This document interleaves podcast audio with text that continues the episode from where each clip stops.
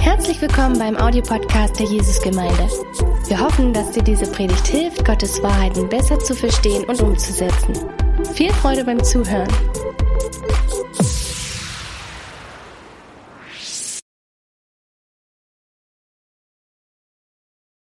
Hey, ist es nicht äh, interessant und begeisternd zu sehen, äh, welche Begeisterung Menschen für die Auferstehung von Jesus haben? Ich weiß nicht, wie es euch geht, aber ich bin nicht in, Christ, in einer christlichen Familie aufgewachsen. Ich bin zwar jetzt einer der Pastoren der Jesusgemeinde, aber ich habe lange Zeit nicht verstanden, was die ganze Aufregung um die Auferstehung mit Jesus überhaupt zu tun haben soll. Ich war ein paar Mal auch, noch bevor ich überhaupt Christ war, in der Kirche. Und dann haben die Leute sich manchmal so zugerufen zu Ostern und haben gesagt, Jesus ist auferstanden. Und ich habe mir gedacht, na ja, also ich könnte verstehen, wenn jemand zu mir kommt und sagt, ich habe die Lösung für die Hungerkrise, dass man da begeistert dafür ist. Oder ich weiß, wie man das Klima retten kann. Da wäre ich mit dabei. Aber diese Aufregung um die Auferstehung von Jesus, das fand ich immer ganz eigenartig.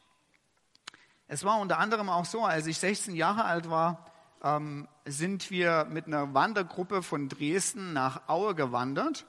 Ähm, also nicht an einem Tag, sondern über drei Wochen. Und weil es immer so schön warm war im Sommer, ähm, sind wir als erstes, wenn wir so gegen die Mittagszeit irgendwo in eine kleine Stadt gekommen sind, im Erzgebirge, in die Kirchen reingegangen. Also nicht, weil uns die Kirche interessiert hat, sondern weil es das so schön kühl war. Und in der Kirche war das immer so, dass ganz vorn im Zentrum war immer ein Bild von einem gekreuzigten Jesus. Und ich fand das, fand das total eigenartig, wie man so ein hässliches Bild ganz vorn hinstellen muss. Weil wenn man sich in der Kirche umgeguckt hat, gab es andere Bilder, die waren viel schöner. Also zum Beispiel Adam und Eva isst den Apfel. Ähm, wenn ich was zu sagen gehabt hätte, hätte ich das ausgetauscht. Ich hätte das Bild von Adam und Eva genommen und hätte das ganz vorne hingemacht und irgendwie dieses hässliche Bild mit Jesus irgendwo auf dem Dachboden verstaut.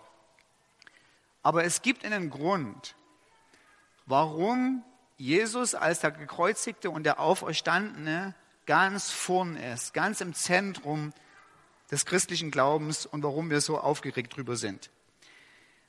Und mir hat es sehr geholfen, zu verstehen, warum die Christen so begeistert sind über die Auferstehung von Jesus, wenn ich mir überhaupt erstmal meine eigene Situation angucke, und die hat mein Lieblingsschriftsteller C.S. Lewis ganz interessanterweise beschrieben. Der sagt nämlich, wie es dir und wie es mir geht. Und Achtung, vielleicht geht es dir auch so. Mal sehen, ob du dich wieder entdeckst. Er hat gesagt, ist es nicht eigenartig, wie wenig wir mit der Kürze unserer Zeit versöhnt sind. Wir sagen, wie er gewachsen ist. Wir rufen aus, wie die Zeit vergeht, als wäre die universelle Form unserer Erfahrung immer wieder neu. Es ist so seltsam, dass wir so überrascht sind, dass die Zeit dahin fliegt, als ob ein Fisch immer wieder von der Nässe des Wassers überrascht würde. Und das wäre in der Tat seltsam, es sei denn, der Fisch wäre dazu bestimmt, eines Tages ein Landtier zu werden. Was C.S. Lewis damit sagt, ist folgendes. Er sagt, Mensch, geht es denn nicht auch so, dass wir immer wieder schockiert drüber sind und wir sagen, meine Güte, ist das schon 30 Jahre her, dass wir aus der Schule raus sind? Bist ja kaum wieder zu erkennen. Meine Güte, also wollen wir mal nachgucken, wie lange uns noch bleibt. Und dann auf keinen Fall machen wir das. Ich habe ähm, letzte Woche ähm, eine Todesanzeige von Freunden meiner Eltern gelesen und der, der Freund ist 85 Jahre alt geworden und in der Todesanzeige stand drin, es ist immer zu zeitig. Da merken wir, wie unversöhnt wir mit der Kürze unserer Zeit sind. Wir merken, dass es total eigenartig sind, dass wir uns so schlecht arrangieren können, dass die Zeit so rast und dass die Zeit so schnell vorbeigeht. Und C.S. Lewis sagt, ist das nicht eigenartig? Warum sind wir so überrascht darüber? Der Fisch im Wasser, der sagt ja auch nicht zum anderen Fisch, meine Güte, ist das Wasser heute wieder nass. sondern der hat sich damit arrangiert. Dem, für den ist das vollkommen normal. Der trifft seinen anderen Fisch und sagt, ja, da denkt man gar nicht drüber nach. Das Wasser ist immer so. Da gibt es keine Überraschung, dass das Wasser nass ist heute. Und C.S. Lewis sagt Folgendes. Der Fisch ist nicht überrascht, dass das Wasser nass ist, weil er dazu geboren ist, im Wasser zu schwimmen. Es ist normal für ihn. Im Kontrast dazu aber ist der Mensch immer wieder davon überrascht, wie kurz seine Lebenszeit ist, weil das eigentlich nicht seine Bestimmung war. Wir haben uns mit der Kürze unserer Zeit nicht arrangiert, weil wir eigentlich nicht dazu bestimmt waren zu sterben. Ich habe noch niemanden gesehen, der an den Grabstein oder in, in, den, in, in den Friedhof gegangen ist und gesagt hat, ja, hier werde ich auch mal liegen und viele Jahre lang in der Erde vergammeln. Und mit einem glücklichen Herzen nach Hause gegangen ist. Nein, wir sind so unversöhnt mit der Kürze unserer Zeit, wir sind so unversöhnt mit dem Tod, weil eigentlich der Tod nicht unsere Bestimmung ist. Wir sind eigentlich dazu geboren, ewig zu leben. Und deshalb überrascht es uns immer wieder, dass wir sagen, meine Güte, wie sehr fliegt die Zeit, weil es eigentlich nicht das ist, was normal für uns ist. Wir sind nicht wie die Fische im Wasser, sondern wir sind in einem Zustand, der eigentlich für uns unnatürlich ist, dass die Zeit so kurz ist. Und jetzt natürlich Folgendes. Auf der einen Seite sind wir so unversöhnt mit der Kürze unserer Zeit und auf der anderen Seite ist es unausweichlich, so wie Benjamin Franklin das mal gesagt hat, dass in dieser Welt nur zwei Sachen hundertprozentig sicher sind. Steuern und dein Tod. Und die Frage ist, wie passt das denn jetzt zusammen? Eigentlich haben wir eine Sehnsucht danach, ewig zu leben. Ich weiß nicht, wie, wie, es dir geht, aber die allermeisten Menschen, die ich treffe, haben einen inneren Traum, man müsste mal das Lebenselixier ewiger Jugend finden. Wäre das nicht schlecht, reisende Tropfen zu nehmen und ewig jung zu bleiben und in der Ewigkeit im Paradies zu leben. Wie passt diese Hoffnung, die scheinbar real ist, die scheinbar unser Schicksal, eigentliches Schicksal zu sein scheint, und die Tatsache, dass Steuern und Tod unvermeidbar sind, wie passen die beiden zusammen? Und in dem Augenblick kommen wir zur Auferstehung von Jesus. In dem Augenblick hat Jesus etwas und seine Auferstehung etwas mit deinem Leben zu tun. Denn dieser Petrus, der dabei war, als Jesus auferstanden ist, der ihn gesehen hat, der ihn angefasst hat, der mit ihm was gegessen hat, der hat nicht einfach nur gesagt, ach Leute, pass auf, wir, wir erzählen euch was total eigenartig, das ist nicht interessant, könnte man in das Buch der Kuriositäten aufnehmen.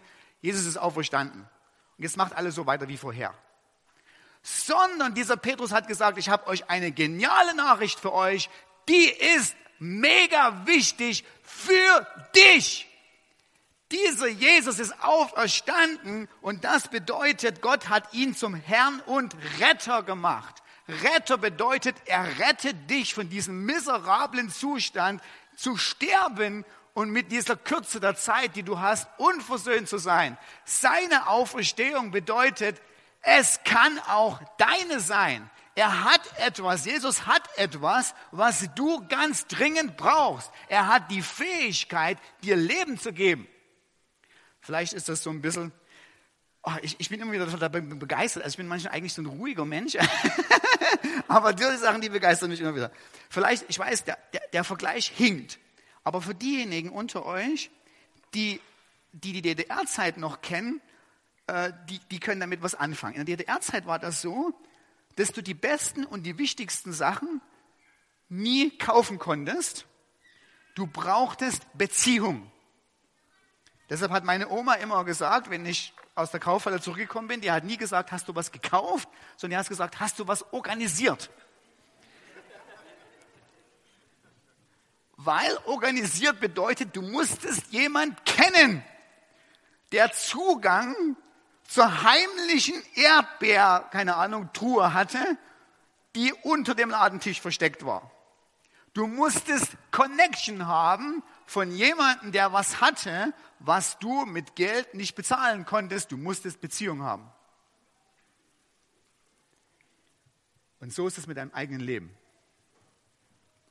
Wenn du unversöhnt bist mit der Kürze deiner Zeit, wenn du sagst, eigentlich ist es Mist zu sterben und zu vergammeln da auf dem Friedhof. Eigentlich wäre es cool, ewig mit jugendlicher Frische zu leben. Dann brauchst du Beziehung. Aber nicht zu der Frau im Konsum. Weil die hat nur die versteckten Erdbeeren. Du brauchst Beziehung zu demjenigen, der hat, was du brauchst. Und dreimal dürfen wir alle raten, wer das ist, wenn wir heute sagen, er ist auferstanden. Halleluja! Du brauchst eine Beziehung zu ihm. Du musst ihn irgendwie kennen, du musst irgendwie mit ihm connected zu sein. Und dann kannst du wie zur Kaufhalle hingehen und sagen, ich habe eigentlich kein Geld, aber weil wir uns kennen und du mich magst, kannst du mir sowas rausrücken. Das ist der Sinn, das ist das Ziel, warum er überhaupt gestorben und auferstanden ist. Das war ja nicht so, dass er irgendwie Jesus nicht aufgepasst hat oder Gott der Vater nicht aufgepasst hat. Und dann ist sein Sohn umgekommen und dann nach drei Tagen hat er gesagt, Mensch, ups, so ein Mist, den müssen wir irgendwie wieder lebendig machen, weil ich brauche den noch. Sondern das ganze Ding war von vornherein ausgelegt, dass das etwas mit deinem Leben zu tun hat. Der Jesus, der hat das nicht gebraucht, für sich selber wieder aufzustehen. Der musste sich nichts beweisen. Das war nichts etwas, was er für sich getan hat.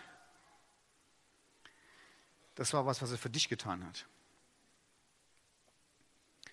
Und das war keine Überraschung, dass Jesus gestorben und auferstanden ist, sondern das war vorprogrammiert, schon von dem Augenblick an, als er geboren wurde und noch, noch zeitiger. Es war Teil seines Lebens, was er schon immer gesagt hat, noch bevor er überhaupt ans Kreuz gegangen ist. Interessanterweise hat Jesus in Johannes 5, 26 etwas ganz Interessantes gesagt. Er hat gesagt, passt mal auf, liebe Leute, ich habe Leben in mir, in mir selbst. Und da muss man sich erstmal kurz überlegen, was Jesus damit eigentlich sagen wollte. Als Jesus gesagt hat, ich habe Leben in mir selbst, hat er nicht damit gemeint, hey Leute, guck mal, ich bin lebendig. Weil das ist so eine, das ist so eine, so eine langweilige Aussage, da hätten die Leute alle zugehört und hätten gesagt, du, du hast Leben, du bist lebendig. Das ist interessanterweise, als Jesus das gesagt hat, ich habe Leben in mir selber, haben die Zuhörer ihn steinigen wollen. Die sind nicht eingeschlafen in dem Augenblick, sondern die waren hellwach und wollten ihn umbringen. Das heißt, wir müssen nochmal fragen, was es eigentlich bedeutet, wenn Jesus sagt, ich habe Leben in mir selbst. Und was Jesus gemacht hat, er hat etwas total Erstaunliches gesagt. Er hat gesagt, so wie der Vater, also so wie der allmächtige Gott Leben in sich selber hat, so habe ich Leben in mir selbst. Und was Jesus damit meint, ist, er hat einen Unterschied gemacht zwischen dem, was normal ist für die Schöpfung, also dein Hamster, deine Katze, und zu dem, was Gott ist. Deine Schöpfung, nämlich dein Hamster und deine Katze und du auch, du hast nicht Leben in dir selbst, sondern du kriegst Leben von außen. Es ist ein Geschenk, was dir gegeben wurde. Und du brauchst ständig Dinge, damit dieses Leben erhalten bleibt. Du brauchst was zu trinken, du brauchst gleich das Osterbrötchen in ein paar Minuten. Du brauchst einen Haufen Sachen oder versuch einfach mal die nächsten fünf Minuten nicht zu atmen, dann ist das, merkst du das auch? Du brauchst ständig Sachen, damit Leben, was du hast, erhalten bleibt, was dir von außen gegeben wurde. Und Jesus sagt, ich bin nicht so, sondern ich habe Leben in mir selber. Das heißt, im Gegensatz zu dir, der du Empfänger von Leben bist, bin ich ein Geber von Leben. Ich habe den Sprudel, die ewige Lebensquelle, habe ich in mir selber drin. Ich brauche nichts zum Leben, weil ich selber der allmächtige Gott bin, außer, ich, außer mich selber. Jeder von uns braucht einen Haufen andere Dinge und jeder von uns ist abhängig, dass unser Leben nicht verloren geht und Jesus sagt, ich bin eine andere Qualität von Person. Ich habe Leben in mir selber drin. Und du brauchst mich. Ich bin die Connection. Ich bin die Frau von der Kaufhalle. Ich habe das, was du wirklich brauchst. Ich habe das Leben in mir selber drin. Ich, ich kämpfe nicht so gerade, dass ich, keine Ahnung, vielleicht 40, 50, 60 oder 70 oder 80 werde. Ich bin die unzerstörbare Quelle ewigen Lebens. Das bin ich. Und damit, das, und damit das nicht einfach nur hohle Worte bleiben, sondern damit das für jeden sichtbar ist, ist Jesus für uns am Kreuz gestorben und am dritten Tag auferstanden, damit es allen klar wird, der Mann hat tatsächlich ewiges Leben in sich selber. Der Tod konnte ihn nicht halten. Er hatte etwas in sich, wo der Tod ihn nicht besiegt hatte, sondern der Tod hat ihn besiegt. Und du brauchst diese zwei Dinge, die Jesus für dich getan hat.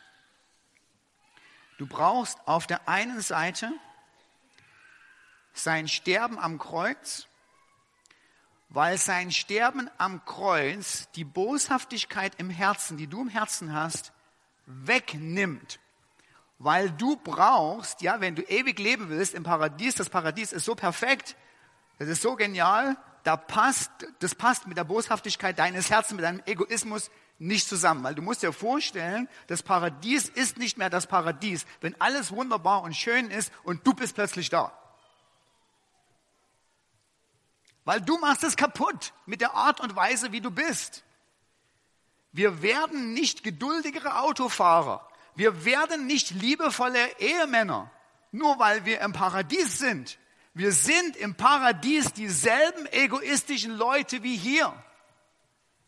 Und wenn du ins Paradies willst, muss was mit deinem Herzen geschehen, muss etwas mit meiner Natur verändert werden. Und das hat Jesus am Kreuz für dich gemacht. In dem Augenblick, wo du sagst, du bist für mich gestorben, passiert etwas mit unserem Inneren und in dem Augenblick wird etwas passieren, wo wir vor dem allmächtigen Gott stehen, wo du plötzlich reingemacht wirst, wo all deine Schuld weggenommen wird und du brauchst seine Auferstehung, weil er die Frau vom Konsum ist. Weil er etwas hat, was du bei niemand anderem kriegen kannst. Und jetzt vielleicht nur noch einen allerletzten Kommentar. Jetzt kannst du ja sagen, Mensch, das ist ja richtig klasse die Idee mit dem Konsum und der Frau und dem ewigen Leben finde ich richtig gut. Aber warum muss man unterschwellig immer so mit dem Sterben drohen? Ich bin eigentlich hier, um einfach nur nett Ostern zu genießen. Das hat damit was zu tun, dass in der Auferstehung von Jesus auch, jetzt fällt mir das richtige deutsche Wort nicht ein, eine Dramatik drin ist.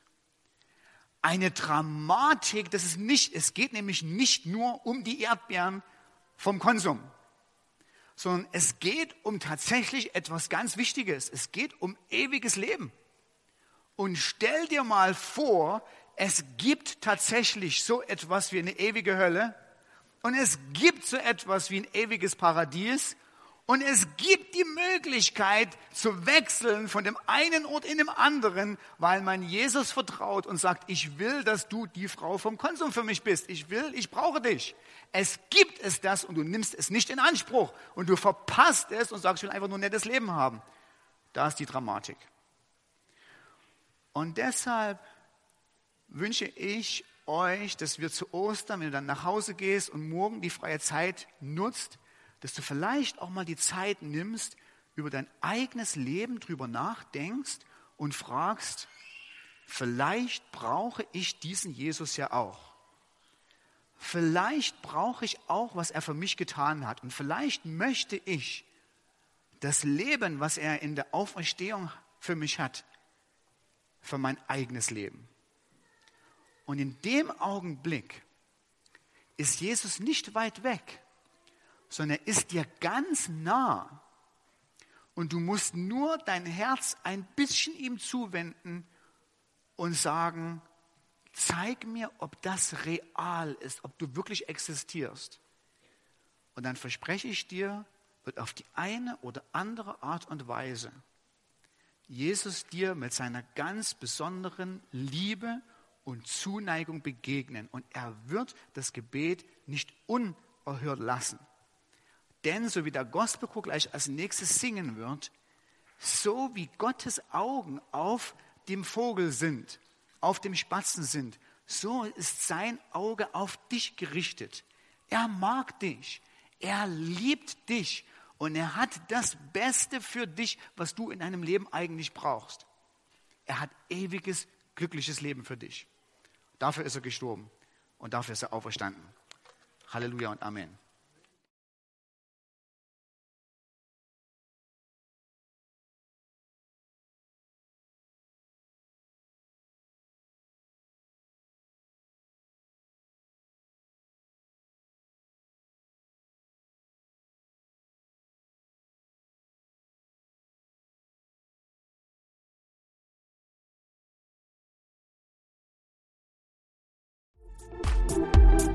Wenn du noch mehr über Gott und die Jesusgemeinde wissen möchtest, findest du viele weitere Informationen auf www.jgdresden.de.